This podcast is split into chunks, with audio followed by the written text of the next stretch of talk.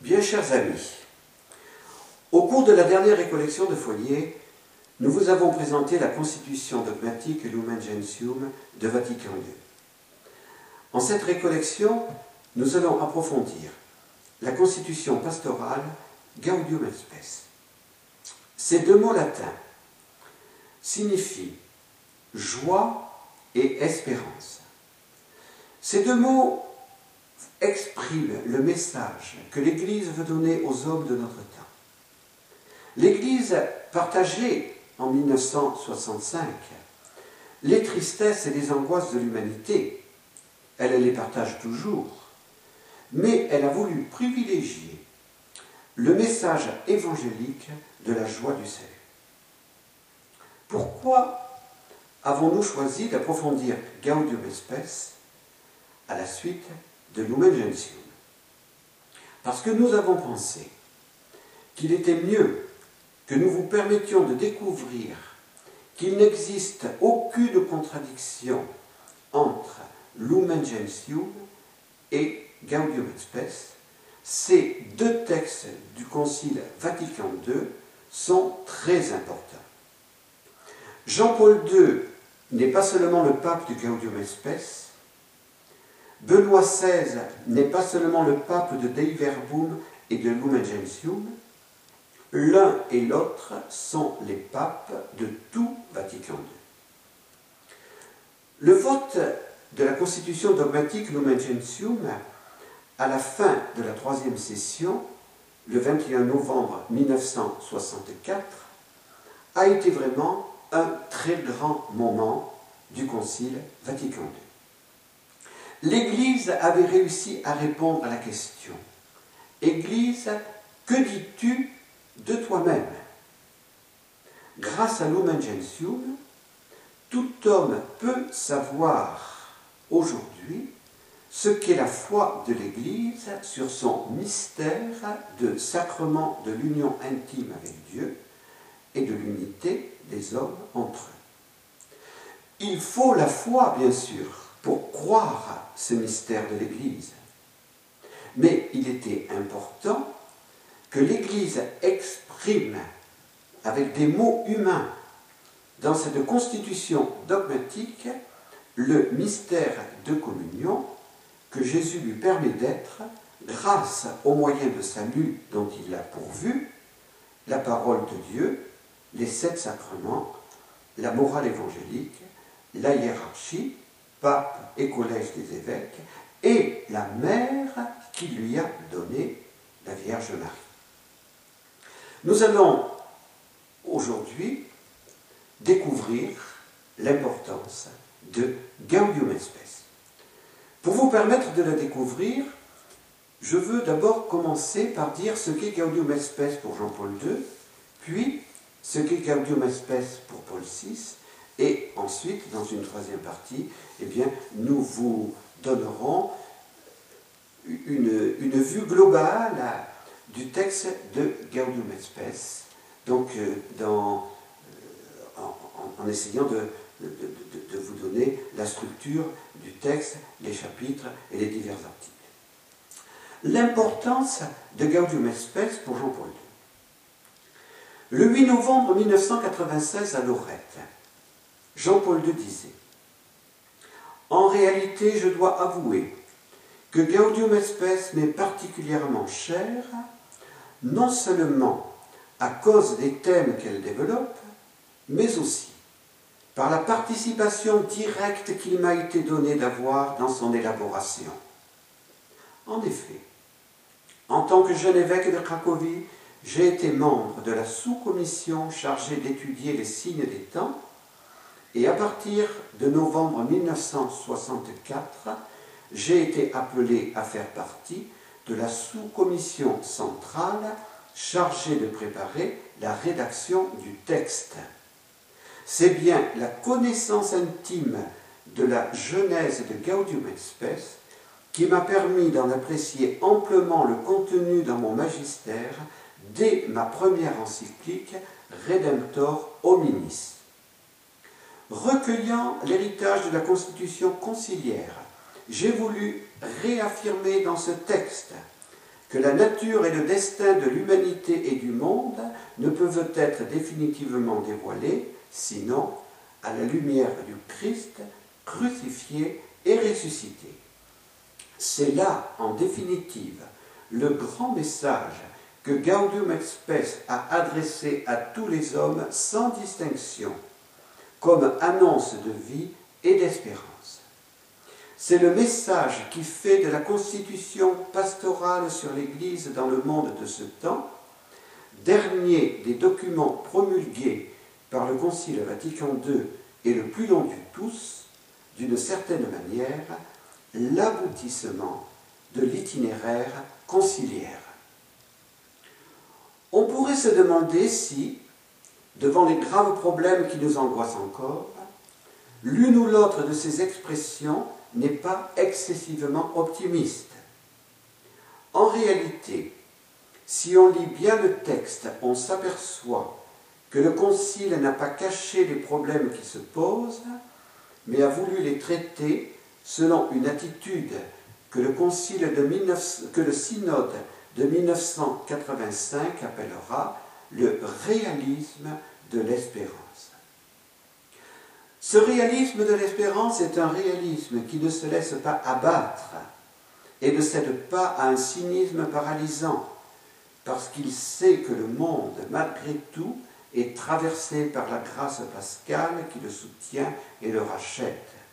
Cette grâce a besoin de témoins agissants qui soient pour leurs frères le visage de l'espérance. Tous les fils de l'Église sont appelés à l'être. Ne nous laissons pas impressionner par les critiques contre et Spes, mais ayons confiance en Jean-Paul II. L'importance de Gaudium et Spes pour Paul VI. La constitution pastorale Gaudium et Spes a été votée au terme du Concile Vatican II le 7 décembre 1965.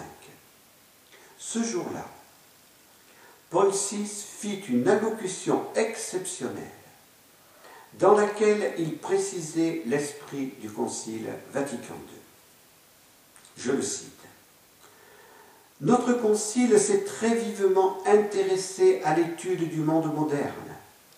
Jamais peut-être comme en cette occasion, l'Église n'a éprouvé le besoin de connaître, d'approcher, de comprendre, de pénétrer, de servir, d'évangéliser la société qui l'entoure, de la saisir et pour ainsi dire de la poursuivre dans ses rapides et continuelle transformation. Le grand, le grand souci de l'Église était donc clairement indiqué par Paul VI. Chercher à rejoindre l'homme de notre temps, le comprendre, le servir et l'évangéliser. Ce grand souci participait bien à celui du Verbe incarné, venu en ce monde pour parler aux hommes les servir, les guérir, les évangéliser et les sauver. Les pères du Concile, disait Paul VI, avaient soif du dialogue avec le monde. Parce qu'il y avait eu des ruptures et des séparations pendant ces deux derniers siècles. Mais ce dialogue avec le monde n'était pas naïf. Je cite Paul VI l'humanisme laïque et profane était apparu dans sa terrible stature et avait en un certain sens défié le Concile. Cet humanisme moderne était pour Paul VI la religion de l'homme qui se fait Dieu. Il est évident que le Concile n'a pas été infidèle à la tradition en recherchant de rejoindre l'homme moderne. Mais il a voulu se laisser guider par la règle de la charité. Je cite encore Paul VI. Qui pourrait accuser le Concile de manquer d'esprit religieux et de fidélité à l'Évangile pour avoir choisi cette orientation de base si l'on se rappelle que c'est le Christ lui-même qui nous a appris à regarder l'amour pour nos frères comme le signe distinctif de ses disciples, et si on laisse résonner dans son cœur les paroles de l'apôtre, qui n'aime pas son frère qu'il voit, comment pourrait-il aimer Dieu qu'il ne voit pas? L'Église devait s'occuper de l'homme, de l'homme concret de notre temps, de l'homme pécheur et de l'homme saint, que, Paul VI caractérisait ainsi, riche et pauvre, fort et faible. Cet homme moderne, Paul VI se réjouissait que le concile allait rencontrer en vérité.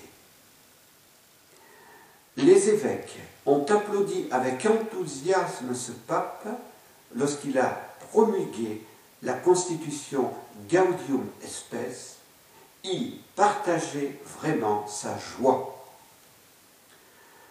La rencontre avec l'homme moderne, cependant, ne s'est pas faite à coup d'anathème.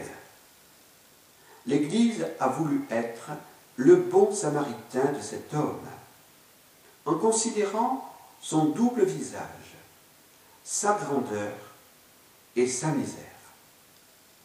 Mais il faut reconnaître, disait Paul VI, que le Concile, une fois jugé l'homme, s'est arrêté bien plus à cet aspect heureux qu'à son aspect malheureux.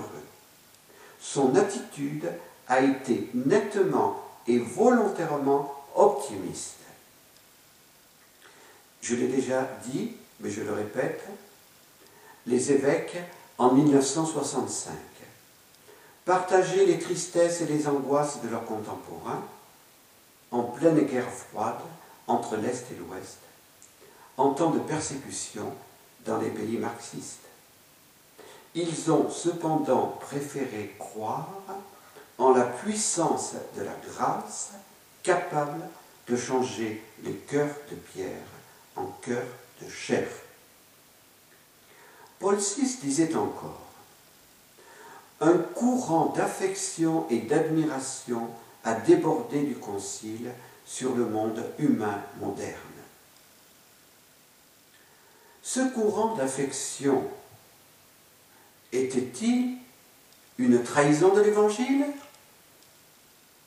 Paul VI, Jean-Paul II, Benoît XVI aujourd'hui ont pu entreprendre d'importants voyages pastoraux grâce au progrès technique.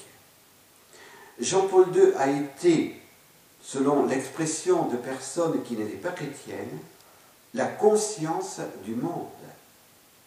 La voix de Benoît XVI aujourd'hui est écoutée par tous et partout, même si elle dérange, grâce aux médias modernes qui deviennent alors un outil au service du bien, même s'ils sont aussi au service du mal. Tout n'est pas mauvais en notre monde, tout n'est pas noir.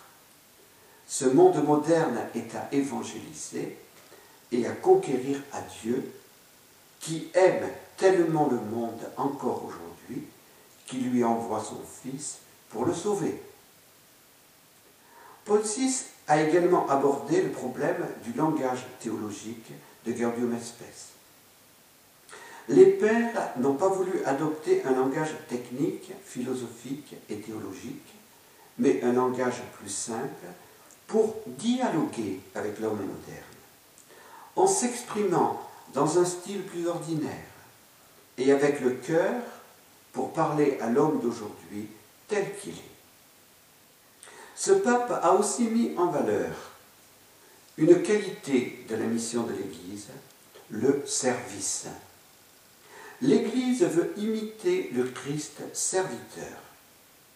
Elle se proclame la servante de l'humanité. L'idée de service a occupé une place centrale dans le Concile. Jean-Paul II aimait dire que pour le Christ, servir c'était régner. Paul VI a souligné enfin que l'Église n'avait pas dévié de sa mission. Si elle s'était tournée vers l'homme, penchée sur l'homme et sur la terre, son élan la portait vers le royaume de Dieu. Il était nécessaire qu'elle s'intéresse à l'homme moderne. Je cite encore Paul VI.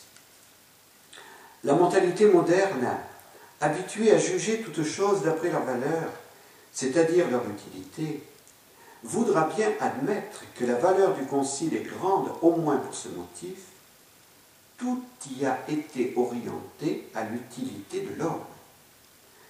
La religion catholique est pour l'humanité. En un certain sens, elle est la vie de l'humanité. Pour connaître l'homme, l'homme vrai, l'homme tout entier, il faut connaître Dieu. La religion catholique est la vie, parce qu'elle décrit la nature et la destinée de la vie. Elle donne à celle-ci son véritable sens.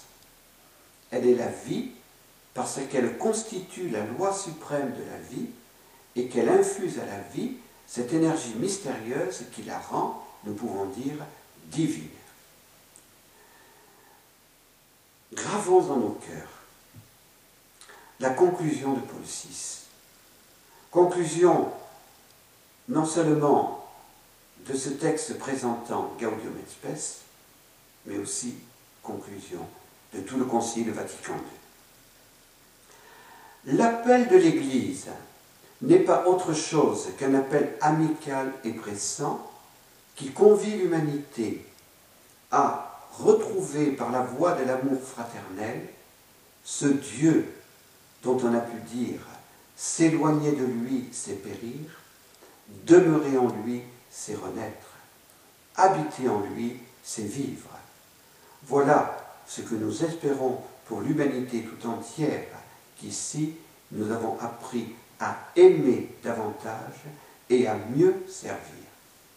Oui, faisons confiance en Paul VI, comme nous faisons confiance à Jean-Paul II et soyons les apôtres de Gaudium et. Benoît XVI, en convoquant les religions à Assise pour octobre 2011, vient de poser un acte important en continuité avec Jean-Paul II et Gaudium et. Il est un authentique témoin de la joie et de l'espérance. Il est bien aussi le pape de Gaudium et. Dans la troisième partie de cette conférence, nous voudrions maintenant vous faire découvrir l'enseignement de Gaudium et. Cette constitution est divisée en deux parties. La première partie est davantage doctrinale, la seconde davantage pastorale. Mais il y a bien du doctrinal dans cette seconde partie aussi. Donc la première partie est composée de quatre chapitres. Premier chapitre, la dignité de la personne humaine. Deuxième chapitre, la communauté humaine. Troisième chapitre, l'activité humaine. Et quatrième chapitre, le rôle de l'Église dans le monde de ce temps. Donc, première partie concerne l'Église et la vocation humaine la vocation des nations.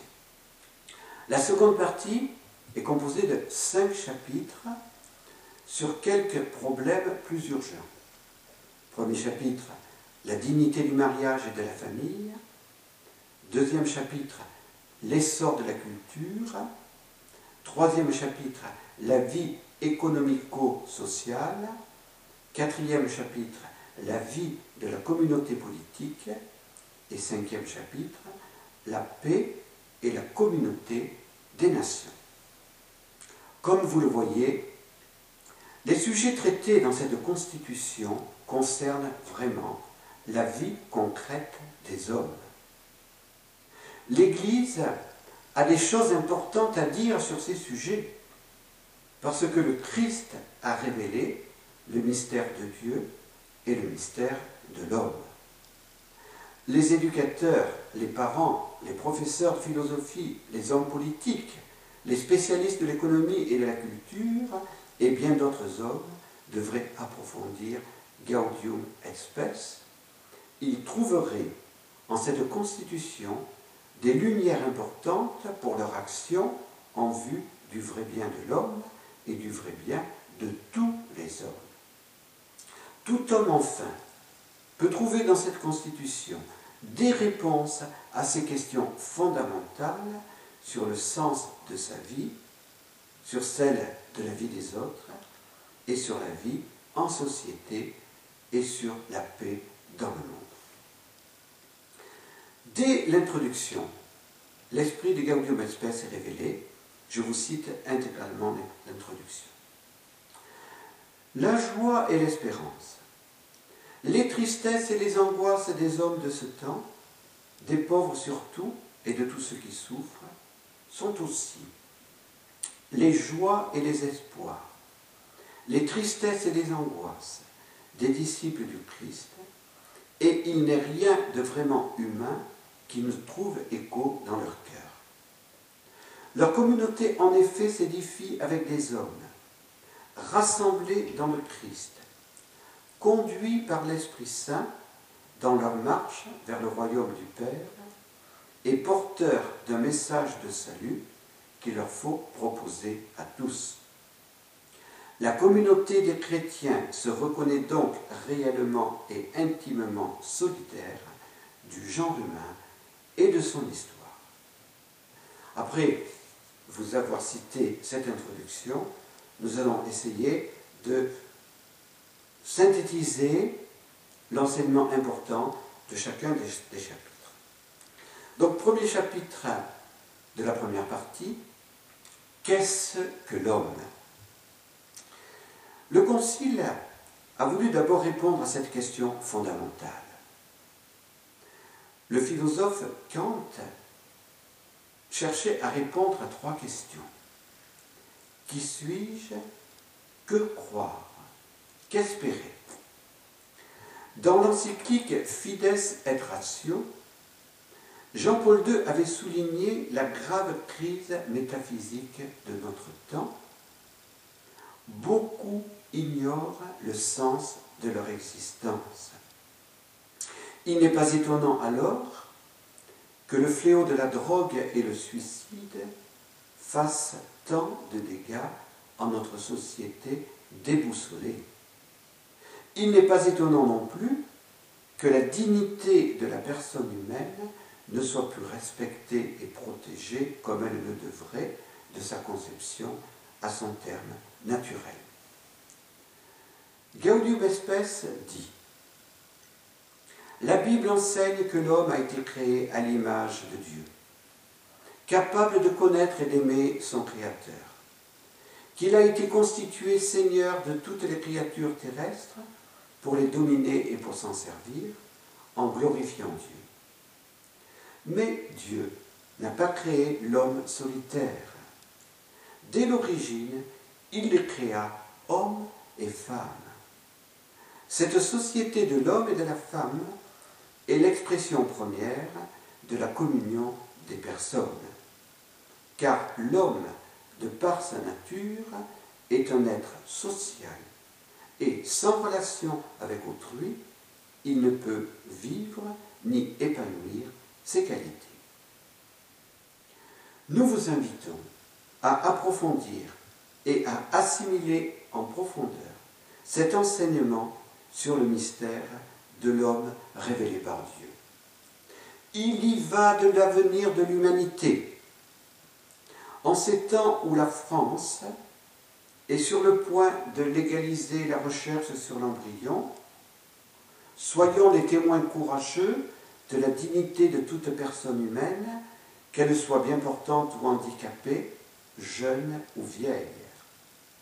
N'oublions pas de rappeler que l'homme a une âme spirituelle immortelle, comme l'a fait le Concile Vatican II dans la fidélité au patrimoine moral de l'humanité et à la révélation. N'oublions pas de rappeler aussi que l'homme réel que Jean-Paul II appelle l'homme historique, l'homme de notre expérience, est marqué par les conséquences du péché originel. Le Concile a rappelé le dogme du péché originel. Et le catéchisme de l'Église catholique au numéro 407 dit ignorer que l'homme a une nature blessée, inclinée au mal, donne lieu à de graves erreurs dans le domaine de l'éducation, de la politique, de l'action sociale et des mœurs. Jean-Jacques Rousseau s'est trompé. Se trompent également tous ceux qui aujourd'hui rejettent le dogme du péché originel. Le péché originel, cependant, ne fait pas perdre à l'homme sa dignité. Il garde sa conscience morale sa liberté. Le Concile n'a pas oublié de parler de la mort qui angoisse tout homme. Homme qui n'a pas été créé pour la mort, mais pour la vie éternelle. Il faut oser aborder le problème de la mort dans la lumière du Christ ressuscité, et c'est ce que l'Église a voulu dans ce premier chapitre.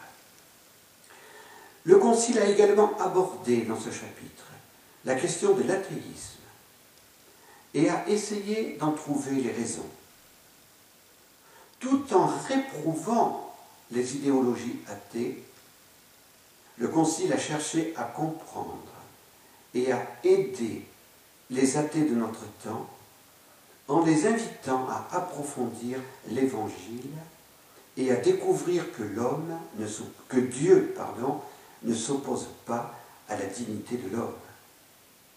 À Chestokova, le 14 août 1991, Jean-Paul II disait aux athées de notre temps Peux-tu exister, ô homme, si Dieu n'existe pas? Il est très important de comprendre que la question de l'homme rejoint nécessairement la question de Dieu. Benoît XVI en est très conscient. Et c'est pour cela, et je le répète, que l'urgence de la mission pour lui est le retour de Dieu dans le cœur de l'homme.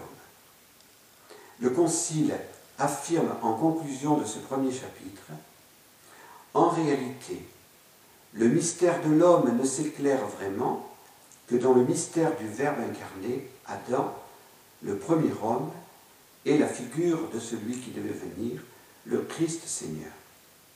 Nouvel Adam, le Christ, dans la révélation même du mystère du Père et de son amour, manifeste pleinement l'homme à lui-même et lui découvre la sublimité de sa vocation.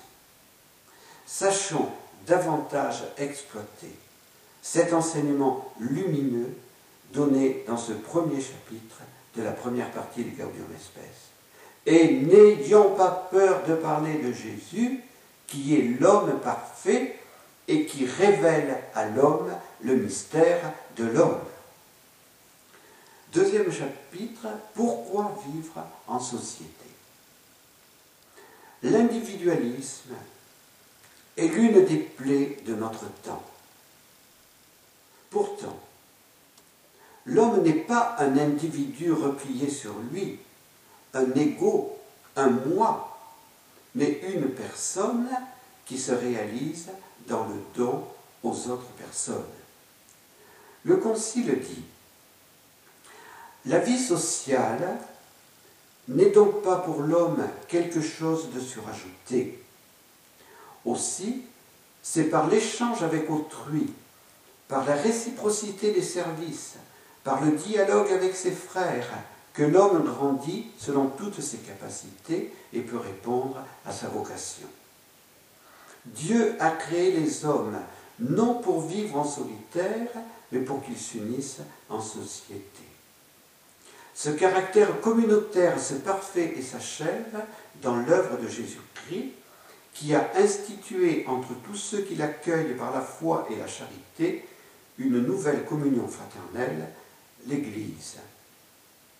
Cette solidarité devra sans cesse croître jusqu'au jour où elle trouvera son couronnement. Ce jour-là, les hommes sauvés par la grâce, famille bien-aimée de Dieu et du Christ leur frère, rendront à Dieu une gloire éternelle. Nous ne pouvons pas développer davantage ce deuxième chapitre mais comprenez-en l'importance. Jésus a résumé la morale dans le double commandement de l'amour de Dieu et de l'amour du prochain. L'homme est fait pour aimer dans le don désintéressé de lui-même. Les saints sont nos modèles. Le troisième chapitre. Pourquoi et pour qui travailler? Le Concile a voulu montrer dans ce chapitre l'importance du travail pour le développement de l'homme lui-même et pour le développement de la société. Dieu a confié le monde à l'homme pour qu'il le travaille et le fasse fructifier. Le Concile a reconnu la valeur du progrès, tout en distinguant bien royaume terrestre et royaume céleste. Je cite le Concile, Certes, nous savons bien qu'il ne sert à rien à l'homme de gagner l'univers s'il vient à se perdre lui-même. Mais l'attente de la nouvelle terre, loin d'affaiblir en nous le souci de cultiver cette terre, doit plutôt le réveiller. Le corps de la nouvelle famille humaine est grandi, qui offre déjà quelques ébauches du siècle à venir. C'est pourquoi, s'il faut soigneusement distinguer le progrès terrestre de la croissance du règne du Christ, ce progrès a cependant beaucoup d'importance pour le royaume de Dieu, dans la mesure où il peut contribuer à une meilleure organisation de la société humaine. Il ne faut pas oublier de citer le numéro 37, où le Concile parle avec réalisme de l'activité humaine détériorée par le péché. Tout n'est pas progrès humain véritable. Je cite. Un dur combat contre les puissances des ténèbres passe à travers toute l'histoire des hommes. L'esprit de vanité et de malice change l'activité humaine, ordonnée au service de Dieu et de l'homme, en instrument de péché. Ce troisième chapitre a été développé par les grandes encycliques sociales de Paul VI, de Jean-Paul II et par celle de Benoît XVI, Caritas in veritate, l'amour dans la vérité. Le quatrième chapitre de cette première partie, l'Église et le monde. Le Concile Vatican II a voulu aborder sans peur cette délicate question Église et monde. Par ses membres, l'Église collabore activement au développement du monde. Elle reconnaît aussi qu'elle reçoit du monde. Nous l'avons dit, elle se sert des moyens modernes de communication et de toute autre technique. Elle reconnaît aussi paradoxalement que de l'opposition même de ses adversaires et de ses persécuteurs, elle a tiré de grands avantages. Le sang des martyrs a toujours été semence de chrétiens. Mais la mission de l'Église n'est pas humanitaire, elle n'est pas une ONG. Je cite le, le Concile. Qu'elle aide le monde ou qu'elle reçoive de lui, l'Église tend vers un but unique, que vienne le règne de Dieu et que s'établisse le salut du genre humain. Le Seigneur est le terme de l'histoire humaine. La mission première de l'Église est donc la prédication du royaume de Dieu. Mais en unissant les hommes à Dieu, comme nous l'avons dit dans l'introduction sur les approfondissements du Concile, en unissant les hommes à Dieu, l'Église unit les hommes entre eux. Elle sert donc l'humanité en vue de l'édification de la civilisation de l'amour. Benoît XVI vient de dire en Angleterre, donc en septembre 2010, que la religion n'est pas un problème à résoudre dans la vie, de la société, mais elle est une part essentielle de la solution. Ce n'est que dans l'alliance entre foi et raison, et non dans leur affrontement, que nous pouvons regarder avec conscience les défis de l'avenir.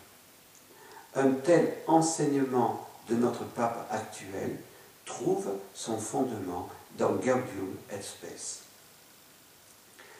La deuxième partie du Gaudium et Spes, donc commence par ce premier chapitre sur la dignité du mariage et de la famille, nous ne le traiterons pas ce soir, car il sera l'objet de la conférence de demain matin. Le deuxième chapitre concerne la culture. La culture a été l'objet d'une étude soignée et attentive des pères du Concile. Il est important de citer la définition que le Concile donne à ce mot culture que l'on emploie si souvent aujourd'hui sans prendre la peine de le définir. Au sens large, le mot culture désigne tout ce par quoi l'homme affine et développe les multiples capacités de son esprit et de son corps. S'efforce de soumettre l'univers par la connaissance et le travail. Humanise la vie sociale, aussi bien la vie familiale que l'ensemble de la vie civile, grâce au progrès des mœurs et des institutions traduit, communique et conserve enfin dans ses œuvres, au cours des temps, les grandes expériences spirituelles et les aspirations majeures de l'homme, afin qu'elles servent au progrès d'un grand nombre et même de tout le genre humain. Il en résulte que la culture humaine comporte nécessairement un aspect historique et social et que le mot culture prend souvent un sens sociologique et même ethnologique. En ce sens, on parlera de la pluralité des cultures, car des styles de vie divers et des échelles de valeurs différentes trouvent leur source dans la façon particulière que l'on a de se servir des choses, de travailler, de s'exprimer de pratiquer sa religion, de se conduire, de légiférer, d'établir des institutions juridiques, d'enrichir les sciences et les arts et de cultiver le beau. Ainsi, à partir des usages hérités, se forme un patrimoine propre à chaque communauté humaine. Comprenons l'importance de la culture. Alors, c'est difficile de, reprendre tous les termes de la définition si dense du Concile Vatican II, mais rappelons la conclusion. Finalement, qu'est-ce que la culture? C'est ce patrimoine propre à chaque communauté humaine, patrimoine propre qui est le fruit de tout le travail, le développement de la science, de l'art, de, du corps et de l'esprit des hommes qui nous ont précédés. Nous naissons dans une culture. Nous sommes façonnés par une culture. L'Évangile ne supprime pas les cultures, elle les assume, elle les purifie. L'Église s'enrichit chaque fois qu'une nouvelle culture entre dans son sein. Le thème de l'inculturation est toujours très présent dans notre Église. Jean-Paul II a beaucoup parlé de l'inculturation. Mais inculturation ne signifie pas adaptation de la vérité révélée. Et encore une fois, attention, il faut bien euh, adapter, il faut bien euh, transmettre la vérité révélée à telle et telle culture, mais sans la trahir. Quand je utilise le mot adaptation, ça veut dire trahison d'une certaine, d'une certaine façon. Donc l'inculturation n'est pas une trahison. L'Église sait que les cultures sont marquées par le péché et quelles sont les cultures qui ne le sont pas. Et elles ont donc besoin de l'Évangile comme un ferment pour les purifier. Dans notre Église apostate d'aujourd'hui, dans notre, pardon, dans notre Europe apostate d'aujourd'hui, on peut parler en vérité d'anticulture, de culture de la mort.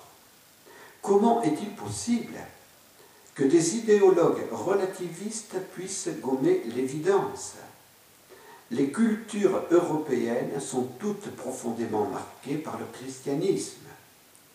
L'avenir de l'Europe passe donc par la fidélité à ses racines chrétiennes. Un autre point est à souligner. La culture ne se confond pas avec la nature. Les théoriciens du gender entretiennent cette confusion. La différence homme-femme ne vient pas de la culture, mais de la nature. Dieu a créé l'homme et la femme en leur demandant de cultiver la terre. La vraie culture ne peut donc pas aller contre la nature créée par Dieu, sinon elle devient anti-culture et aboutit à la décadence qui a provoqué la chute de l'Empire romain et qui menace l'Europe. Les chapitres 3, 4 et 5 ne seront pas, je dirais, développés par nous. Ils concernent la doctrine sociale de l'Église. Nous n'avons pas le temps matériel ce soir de les développer. Nous les laissons à votre approfondissement. Les rapports entre les hommes ne doivent pas être régis uniquement par l'économie, car l'homme doit être l'auteur, le centre et le but de toute la vie économico-sociale. Les hommes doivent sortir de leur nationalisme pour construire la paix et édifier la communauté des nations. Le Concile a montré combien il est nécessaire pour la paix véritable que tous les hommes s'entendent et se considèrent comme des frères. Nous ne pouvons pas commenter les textes si riches de ces trois chapitres, mais nous vous invitons instamment à les approfondir. Je vous cite seulement ce passage important.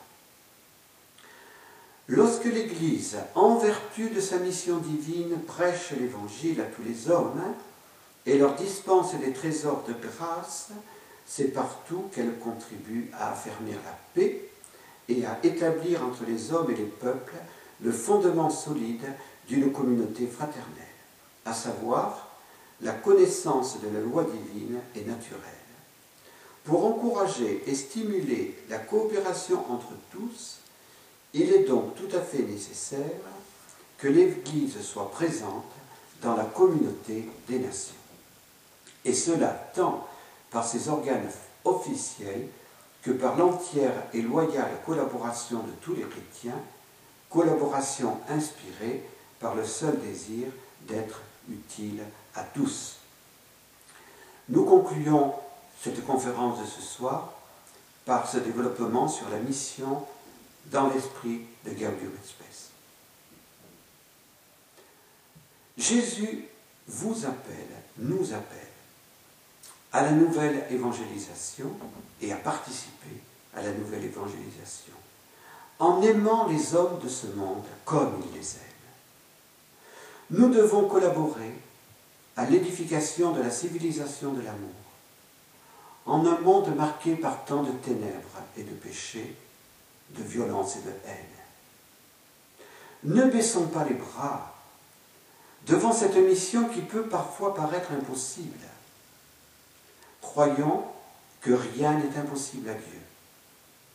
Soyons les bons samaritains de tant d'hommes et de femmes blessés par la vie, défigurés par les cultures de la mort.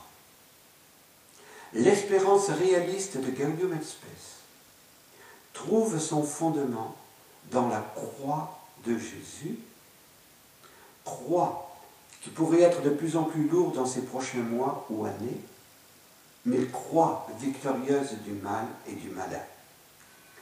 La conclusion de Gaudium et sera notre conclusion de ce soir. Se souvenant de la parole du Seigneur, en ceci tous connaîtront que vous êtes mes disciples si vous vous aimez les uns les autres. Les chrétiens ne peuvent pas former de souhait plus vif que celui de rendre service aux hommes de leur temps avec une générosité toujours plus grande et plus efficace. Aussi, docile à l'Évangile et bénéficiant de sa force, unis à tous ceux qui aiment et pratiquent la justice, ils ont à accomplir sur cette terre une tâche immense, dont ils devront rendre compte à celui qui jugera tous les hommes au dernier jour. Ce ne sont pas ceux qui disent Seigneur, Seigneur, qui entreront dans le royaume des cieux, mais ceux qui font la volonté du Père et qui courageusement agissent.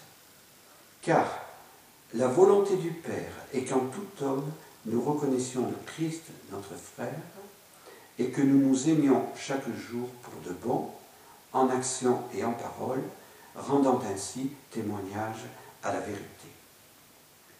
Elle est aussi que nous partagions avec les autres le mystère d'amour du Père céleste. C'est de cette manière que les hommes répandus sur toute la terre seront provoqués à une ferme espérance, don de l'Esprit, afin d'être finalement admis dans la paix et le bonheur suprême, dans la patrie qui resplendit de la gloire du Seigneur. À celui qui, par la puissance qui agit en nous, est capable de tout faire bien au-delà de ce que nous demandons et concevons, à lui la gloire dans l'Église et dans, et dans le Christ Jésus, pour les âges et pour les siècles. Amen.